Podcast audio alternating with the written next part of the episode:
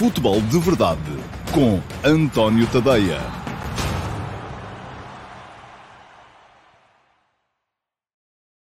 Olá, muito bom dia a todos e sejam muito bem-vindos ao Futebol de Verdade, dia 19 de março de 2021. Uh, foi dia de sorteio da Liga dos Campeões, já deve ter sido também dia de sorteio da Liga Europa, mas eu confesso que estava aqui a preparar-me para vos falar do adversário do Futebol Clube do Porto Uh, na Liga dos Campeões e não tomei muita atenção ao sorteio da Liga Europa também. Enfim, não, já não temos equipas presentes na Liga Europa, portanto é, um, é algo que uh, com certeza interessará uh, menos aos adeptos portugueses, embora ainda por lá estejam o Paulo Fonseca, treinador da, da Roma, da mesma forma que por lá temos ainda alguns jogadores, como o Bruno Fernandes, que ontem esteve envolvido na vitória do Manchester United fora de casa contra o Milan.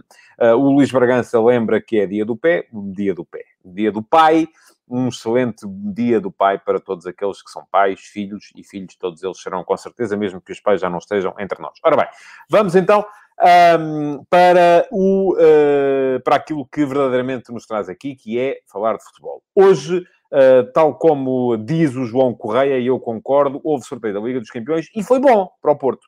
Podem dizer-me assim, ah, pá, mas uh, o Chelsea é uma equipa difícil. Sim, não havia equipas fáceis nesta fase da, da, da prova. Aliás, eu hoje de manhã, um, no meu Instagram, fiz a coisa de uma forma ligeiramente diferente. Geralmente faço lá uma sondagem uh, e as sondagens do Instagram só permitem colocar duas alternativas. Portanto, hoje, se, se queria saber qual era a equipa que vocês preferiam uh, na, nesta fase da Liga dos, uh, dos Campeões, um, não tinha a hipótese de colocar aquilo sob a forma de sondagem, de modo que fiz sob a forma de pergunta. E perguntei, claramente, uh, para as pessoas que me seguem no Instagram, António Ponte Tadeia, quem é que preferiam uh, para o Futebol Clube do Porto. E tive ali a votação aberta durante uh, uma hora, uma hora e picos, um, até, aliás, ainda lá está, quem quiser ainda pode lá ir, só que já não, já não vai servir de muito, porque o sorteio já foi, já foi realizado.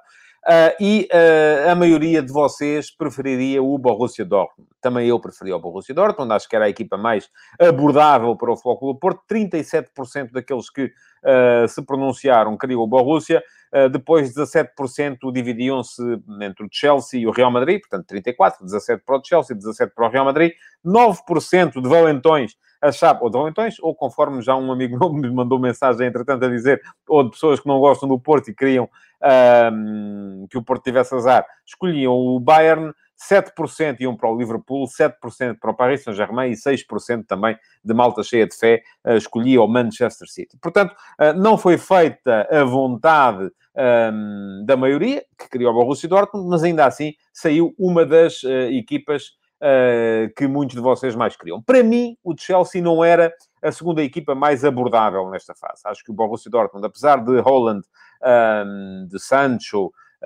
de ser uma equipa ofensivamente muito forte, era uma equipa, era a equipa preferível para o Porto nesta fase da competição, mas logo a seguir eu até colocava o Liverpool, porque o Liverpool está muito mal, e está muito mal também do ponto de vista defensivo. Ora, saiu o Chelsea, que não sendo uma das principais equipas da Europa, eh, é uma equipa muito difícil de abordar neste momento. E já alguém aqui me disse, creio que foi o Paulo Neves, que um, o Chelsea com Tuchel uh, ainda não perdeu. E eu vou mais longe, não é tanto a questão de ainda não perder. Thomas Tuchel, desde que uh, substituiu Frank Lampard à frente do Chelsea, fez 13 jogos.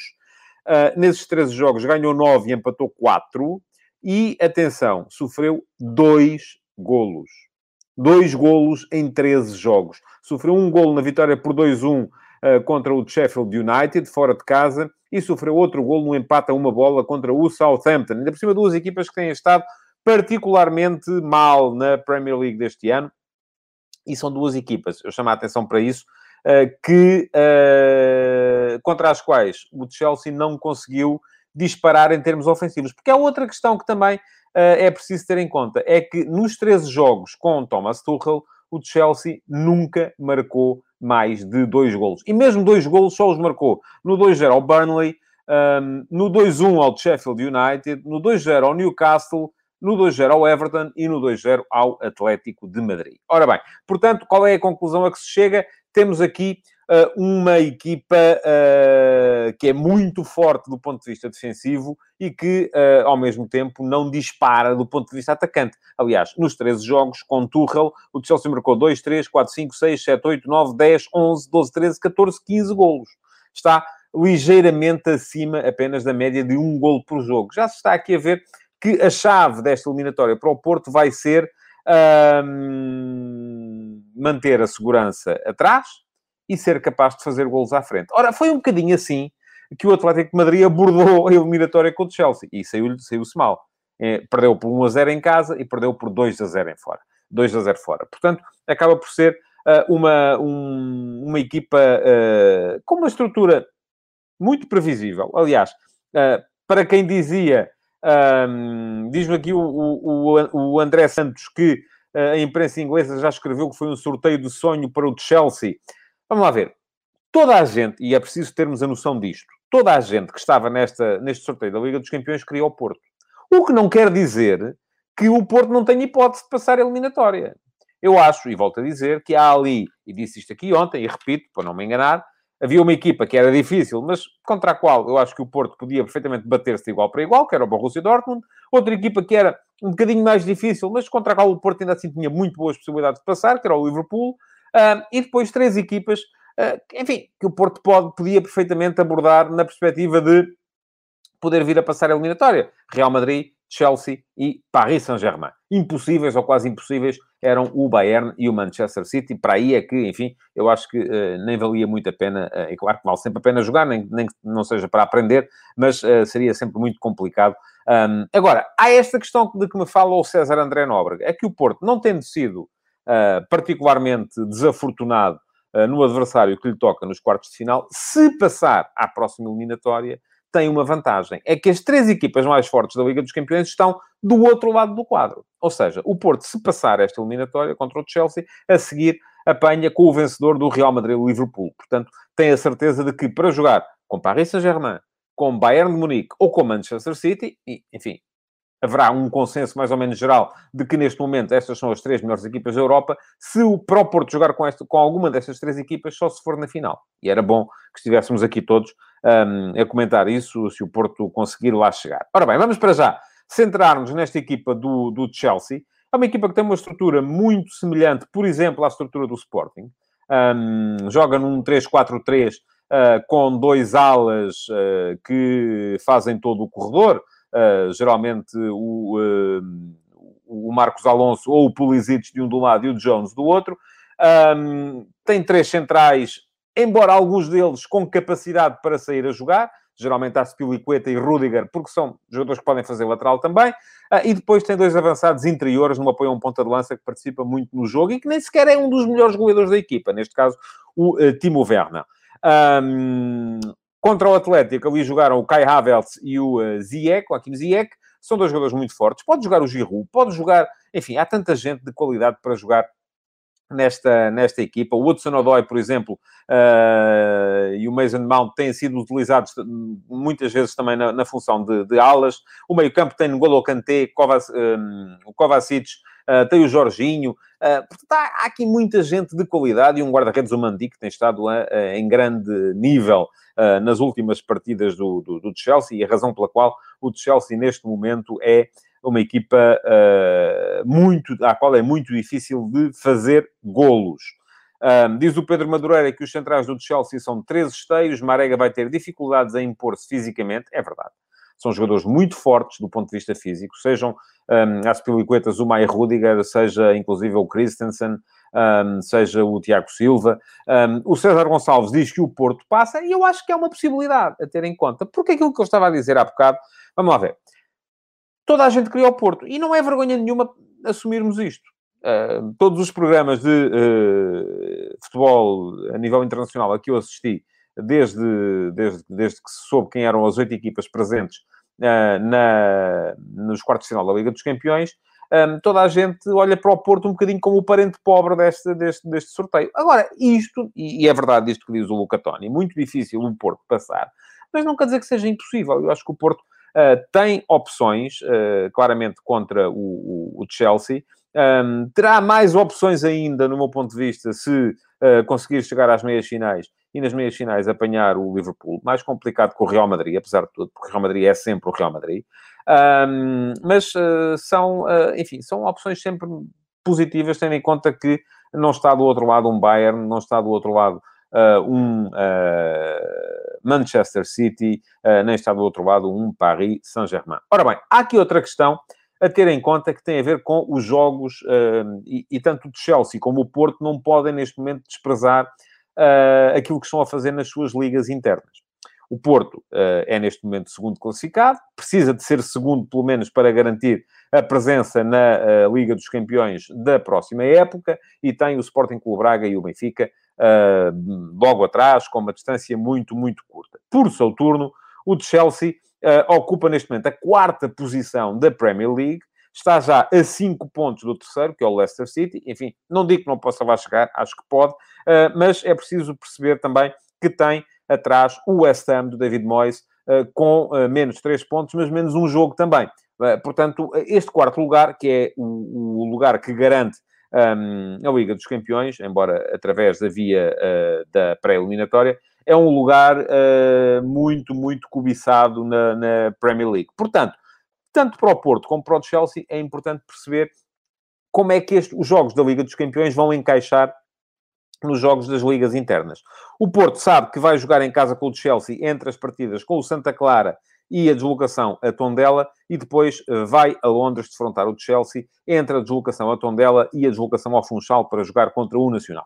Não é uh, algo de absolutamente escalofriante. Aliás, o Porto já não tem jogos de um, grande perfil na Liga Portuguesa. Uh, só lhe falta defrontar mesmo o Benfica e será lá mais para a frente, porque de resto já jogou com as duas vezes com o Sporting e com o Sporting Clube Braga. Quanto ao Chelsea, vai uh, jogar em casa com o... Uh, ou melhor, vai jogar no Dragão entre o jogo em casa contra o West Bromwich, que é um dos mais fracos da Premier League, e o jogo fora contra o Crystal Palace, que também está envolvido na luta para, pela fuga de promoção, e depois recebe o Porto entre dois jogos, também eles pouco pouco importantes em termos de, ou pouco difíceis em termos de uh, grau de dificuldade, uh, que é a visita ao Crystal Palace e a recepção ao Brighton and Hove Albion. Portanto, uh, são jogos que não vão colocar grandes problemas nem ao Porto nem ao Chelsea do ponto de vista da acumulação de partidas no calendário, e isso é muito importante porque um, aquilo que, que importa neste momento é mesmo uh, uh, as duas equipas conseguirem concentrar-se nas tarefas que têm pela frente. Diz-me o Bruno Pinho, o quarto lugar em Inglaterra dá acesso direto à Champions, claro, uh, não há ali nenhuma necessidade de passar pela pré-eliminatória, enganei-me naquilo que estava a dizer há bocado. Ora bem, um, conforme já disse, vantagem deste sorteio para o Porto é o facto de um, apanhar na meia-final, se lá chegar, o vencedor da eliminatória entre Liverpool e Real Madrid, e isto acaba por uh, ser também uma vantagem. Pergunta-me o José Fidalgo se eu acredito que nesta eliminatória seja já com público. Uh, creio que não, uh, que ainda não vai acontecer. veremos se, eventualmente, lá mais para o final da época, isso vai acontecer, mas creio que já há, inclusive, notícias na, no sentido de se perceber que mesmo nos jogos do campeonato em Portugal, só muito lá mais para a frente é que poderemos eventualmente vir a ter público. Um, diz o José Leal, e é verdade, as equipas mais pequenas vão subir de intensidade para fugir à despromoção. Sim, mas uh, apesar de tudo, acho que seria mais complicado uh, se estes jogos apanhassem, aparecessem uh, no intervalo entre os jogos eh, de, contra outros rivais na luta pelo título ou na luta pelo acesso à Liga dos Campeões. Aí seria, com certeza, muito mais complicado. Ora bem, um, alguém já me disse aqui também que para o Porto, sobretudo porque não tem Sérgio Oliveira e Taremi no jogo da primeira mão, e são duas baixas importantes, o fundamental é não sofrer golos. Atenção, essa foi a forma uh, que o Atlético de Madrid usou para uh, enfrentar o jogo da primeira mão em casa, achando precisamente isso também, porque se ficasse ali 0 a 0, depois tinha uma segunda mão sem público, onde uh, que seria o jogo fora, mas onde cada gol que se marcasse valia por dois. Só que o Atlético acabou por ser tão defensivo, tão defensivo, que um, acabou por sofrer na mesma um gol e não, não, não deu sequer a ideia de poder marcar nenhum. Este de Chelsea de Tuchel já teve jogos de alto nível eh, desde que o alemão treina a equipa, ganhou por 1 a 0 ao Tottenham, ganhou por 1 a 0 e por 2 a 0 ao Atlético de Madrid, ganhou por 1 a 0 ao uh, Liverpool, e até podemos considerar aqui também o 2 a 0 contra o Everton, uh, que também é uma das equipas que já andou ali envolvida na luta pelos lugares dos Champions. Portanto, uh, é uma equipa que geralmente faz sempre, nestes jogos, faz sempre um golito. Aliás, em todos os jogos com uh, Tuchel só ficou em branco três vezes, foi no jogo de estreia, 0 a 0 contra o Wolverhampton, um massacre de posse de bola, foram para aí 70 e tal por cento de posse de bola, mas sem a equipa ser capaz de criar desequilíbrios na frente. Também Tuchel treinava o Chelsea há, há dois, três dias. Uh, e depois 0 a 0 contra o Manchester United, uh, outro jogo de alto nível, este o único no qual não conseguiu fazer golos, e agora recentemente 0 a 0 contra o Leeds United, uh, antes da recepção ao Atlético de Madrid. Aqui, se calhar, alguma dispersão. Ora bem, um, houve também sorteio da Liga Europa, e eu queria ver, não sei se alguém que esteja aí desse lado me pode ajudar e colocar uh, em comentário os uh, resultados do sorteio da Liga Europa, senão eu também aqui num instante dou aqui um salto para tentar perceber uh, de facto o que é que se, o que é que se passou. mas eu hoje de manhã precisamente escrevi sobre o... Ora bem, já aqui tenho o sorteio da Liga Europa. e vamos ter Granada, Manchester United, Ajax, Roma, Arsenal, Slavia de Praga e Dinamo Zagreb, Villarreal. Parece-me que, um, enfim, os grandes favoritos à conquista da prova estão uh, para já uh, separados. Uh, Manchester United, um, Roma, eventualmente o Ajax, que tem uma nova fornada de jovens muito, muito forte. e o Arsenal, parece-me que são estas as quatro equipas que podem sonhar ganhar um, a Liga Europa uh, estão uh, cada uma na sua, na sua eliminatória, portanto não vamos ter um choque de titãs para já uh, na, na Liga Europa. Hoje de manhã escrevi sobre os sorteios europeus em geral, quem quiser ler o texto ele está em antoniotadeia.com, porque há aqui uma coisa que, que, me, que, achei que devia chamar a vossa atenção para ela, é que andamos todos aqui um bocadinho inebriados com esta ideia de, de termos o Flóculo Porto entre as oito melhores equipas da Europa na Liga dos Campeões, Mas há uma coisa para a qual não estamos a, à qual não estamos a dar a, a devida atenção, no meu ponto de vista. É que cada vez mais uh, o panorama global do futebol europeu está a confirmar uma descida das equipas ou de, das equipas dos países de classe média e nós uh, pertencemos claramente a, uma, uh, a um desses países. Um, se formos a ver, nos últimos cinco anos só houve três equipas fora das Big Five um, uh, presentes nesta fase da Liga dos Campeões.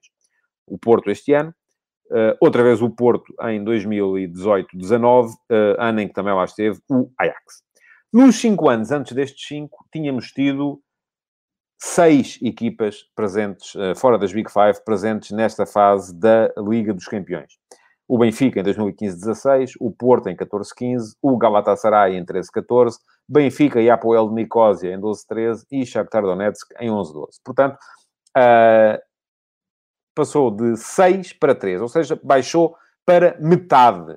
Em, se virmos esta última década, em lotes de 5 anos, baixou para metade a representatividade dos países uh, fora das Big Five Leagues uh, nos quartos de final da Liga Europa. Acontece que, e muitas vezes isto foi assumido por muita gente, que a, a, a, a, Liga Europa, não, a Liga dos Campeões.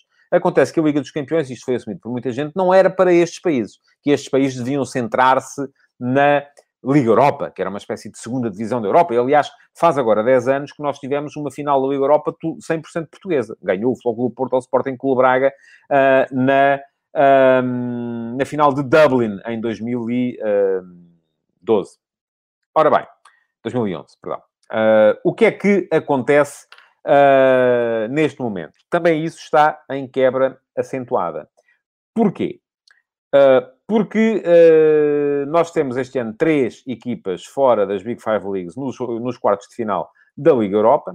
lá estão o Slavia de Praga, o Dinamo Zagreb Uh, e agora está-me aqui a falhar a outra equipa, tenho que ir aqui atrás aos meus papéis, uh, ver qual é que é a outra. Portanto, temos o. Uh, e temos o Ajax, claro. Portanto, temos três equipas fora das Big Five Leagues. e essa tem sido quase sempre a média. Enfim, tivemos três no ano passado, duas há, há três anos, quatro há quatro anos, quatro há cinco anos. Nos cinco anos anteriores, tínhamos uma representatividade muito mais elevada um, 3, 4, 4, 3 e 7 equipas esse foi de facto o, uh, o recorde, no ano 2010-2011, em que só o Villarreal estava presente uh, para representar os Big Five nesta fase da Liga Europa. O que é que isto nos diz? O que isto nos diz é que, de facto, uh, cada vez mais as equipas de segunda linha nas ligas principais são mais poderosas face às, às equipas principais nas ligas de segunda linha. Diz-me o José Pedro Malheiro, não penso que a Liga Francesa seja superior à nossa. Concordo consigo. Uh, no entanto, a Liga Francesa tem um Paris Saint-Germain e, que, que, e a Liga Francesa, nos últimos 10 anos, tem o dobro das presenças da Liga Portuguesa nos quartos de final uh, da Liga dos Campeões.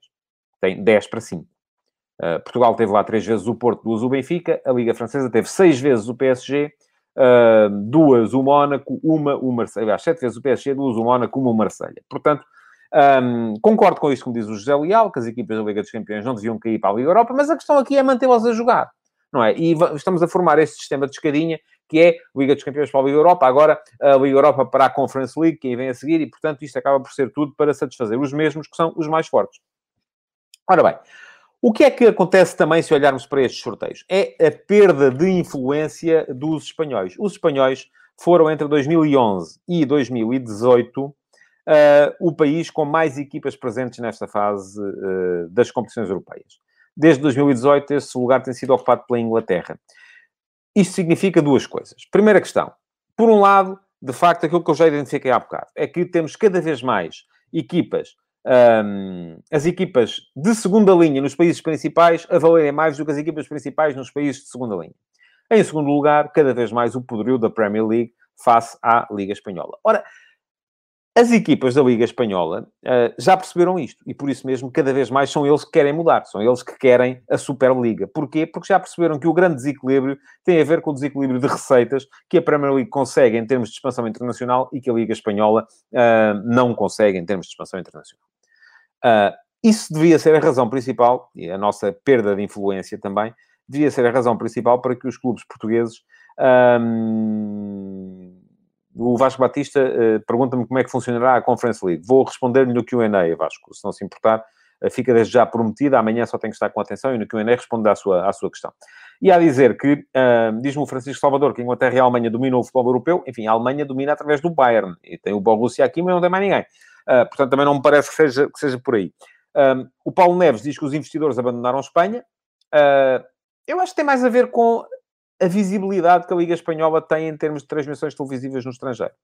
Uh, e atenção, vai piorar, porque em Espanha vão perder o dinheiro das apostas uh, e isso vai acabar por ser ainda mais negativo para as equipas da, da Espanha. Portanto, eu estava aqui a explicar que os espanhóis já perceberam que nesta realidade, enquanto isto estiver assim, cada vez mais vão estar longe dos ingleses, uh, e nós também já devíamos ter percebido que nesta realidade, enquanto isto estiver assim, cada vez mais vamos estar longe dos, das equipas de segunda linha uh, dos países principais. É lamentável vermos que, uh, por exemplo, o Sporting Clube Braga não consegue ultrapassar o Leicester, um, que depois fica pelo caminho com a Roma, que o Benfica fica pelo caminho, pelo, caminho com o Arsenal, porque o Arsenal, atenção, está a meio da tabela na Premier League e elimina o Benfica. O, o, o, Braga ficou pelo caminho também com uma equipa que, enfim, é de segunda linha já no campeonato, no campeonato uh, inglês ou no campeonato italiano. Portanto, Aquilo que me parece é que também nós já devíamos estar a mexer-nos um bocadinho para, e atenção, eu tenho dito isto aqui tantas vezes, para uh, mudarmos aquilo que é a realidade uh, do futebol europeu como um todo. Uh, nós devíamos ser dos principais entusiastas, como são os espanhóis, da ideia de uma Superliga, até para podermos conduzi-la no sentido de uma Superliga aberta e de acesso, vamos lá, democratizado. Uma Superliga fechada só para os ricos, não. É uma Superliga onde possam entrar todos, eh, de maneira a que os campeonatos nacionais, onde nós nunca vamos ter um campeonato forte, um, possam ser mais uh, possam ser mais uh, possam ter menos influência. Diz a Carlos Sofia que o Slavia de Praga eliminou o Leicester e o Rangers. É verdade. É verdade, sim, senhores. O Slavia, muito forte contra o Leicester. O Rangers, enfim, também é de um país de segunda linha uh, e surpreendeu-me. E aproveita deixa para vos falar dos jogos de ontem na Liga Europa. Um, eu tinha dito aqui que havia duas uh, eliminatórias em aberto, afinal, o Dinamo Zagreb conseguiu abrir uma terceira. Uh, Pergunta-me o Bruno Pinho se a Superliga Europeia, como foi apresentada, virá ajudar os nossos clubes. Ó oh, oh, Bruno, não há nenhuma Superliga Europeia apresentada. Há uma reformulação da Liga dos Campeões. Aquilo que eu defendo é uma coisa completamente diferente. E convido, dê um salto ao antoniotadeia.com, está lá uma lupa, pode pesquisar, pesquise por Superliga, tem lá tudo aquilo que eu já escrevi sobre o tema. E uh, com certeza que vai encontrar a minha, a minha resposta a esse tema. Ora bem, e a dizer, havia duas eliminatórias em aberto, o Dinamo Zagreb conseguiu abrir uma terceira, fruto de uma uh, exibição lamentável do uh, Tottenham. O Tottenham conseguiu perder por 3 a 0 em Zagreb. Um, não se percebe muito bem como francamente, não se percebe muito bem como o Tottenham tem jogadores. Muitos daqueles jogadores são jogadores que estiveram na final da Liga dos Campeões há dois anos. Uh, estão claramente desmotivados, estão claramente fora dela. Acho que houve ali uma série de erros. Uh, e eu admito que o, uh, aquilo que Mourinho quer tirar da equipa é, se calhar, o contrário daquilo que a administração quer tirar da equipa. Um, e o, o caso da, da, da, da, contratação do Gareth Bale é bem disso o exemplo. Enfim, o Gareth Bale até está a regressar. O Gareth Bale está a começar a ser influente em alguns jogos.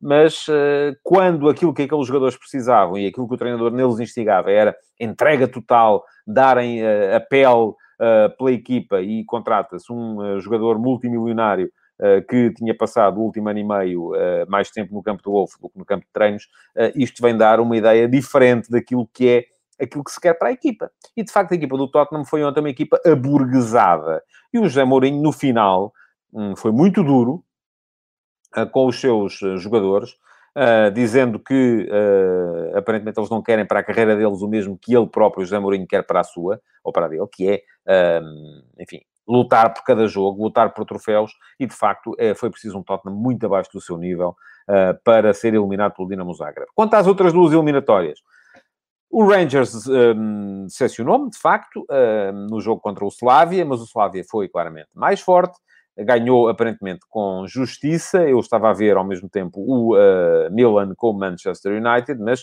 uh, pelo que percebi do jogo, da forma como o jogo estava a decorrer, parece-me que não houve ali grande discussão na forma como o Slavia uh, ganhou a eliminatória. E depois, uh, tal como eu disse aqui ontem, enfim, enganei-me no Rangers com o Slavia, uh, mas não me enganei quando disse que o Manchester United tinha tudo para ir a Milão ganhar a eliminatória ao Milan.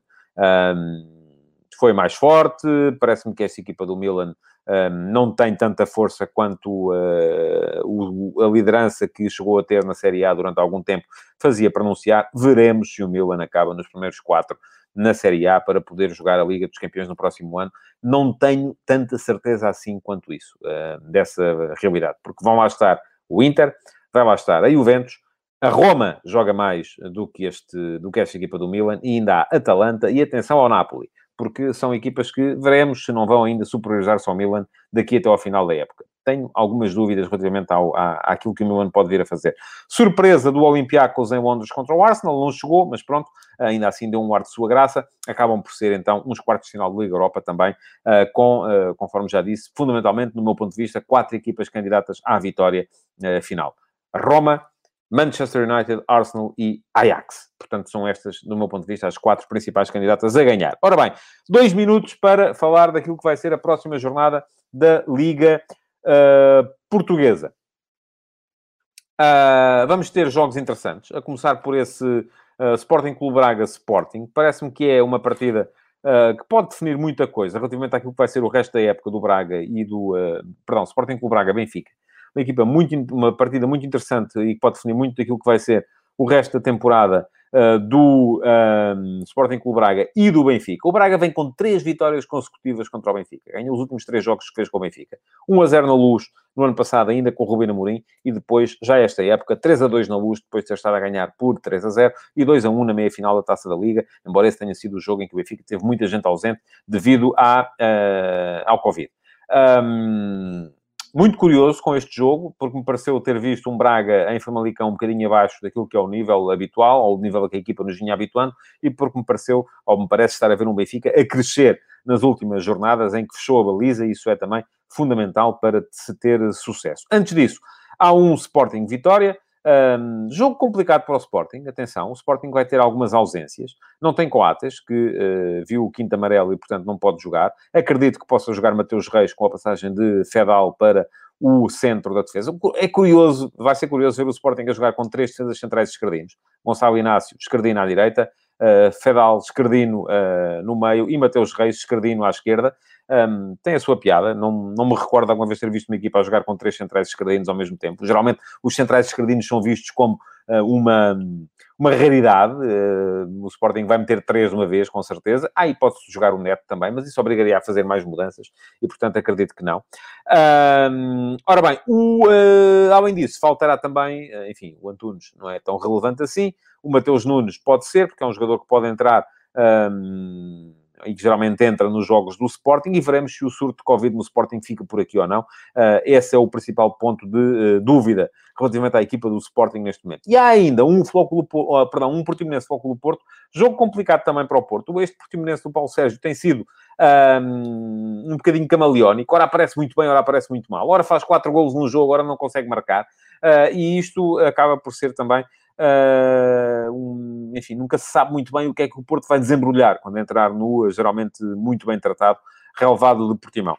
Um, até porque o Porto, se estiver já a pensar em outras coisas, é capaz de se dar mal e convém, não convém que o faça, porque uh, vai ter que estar muito, muito concentrado nesta partida se quer manter ou tirar algum benefício uh, daquilo que vai ser inevitavelmente a perda de pontos ou de Braga ou de Benfica, ou até dos dois, se empatarem, e, e eventualmente um, se o Sporting tremer, conforme uh, vaticina aqui o Pedro Amaro, uh, que diz que o Sporting com o Covid pode vir a tremer. Bom, estamos a chegar ao fim. Queria lembrar-vos que um, podem uh, seguir-me no Instagram. Hoje não houve sondagem, ainda lá vou pôr uma daqui a bocado.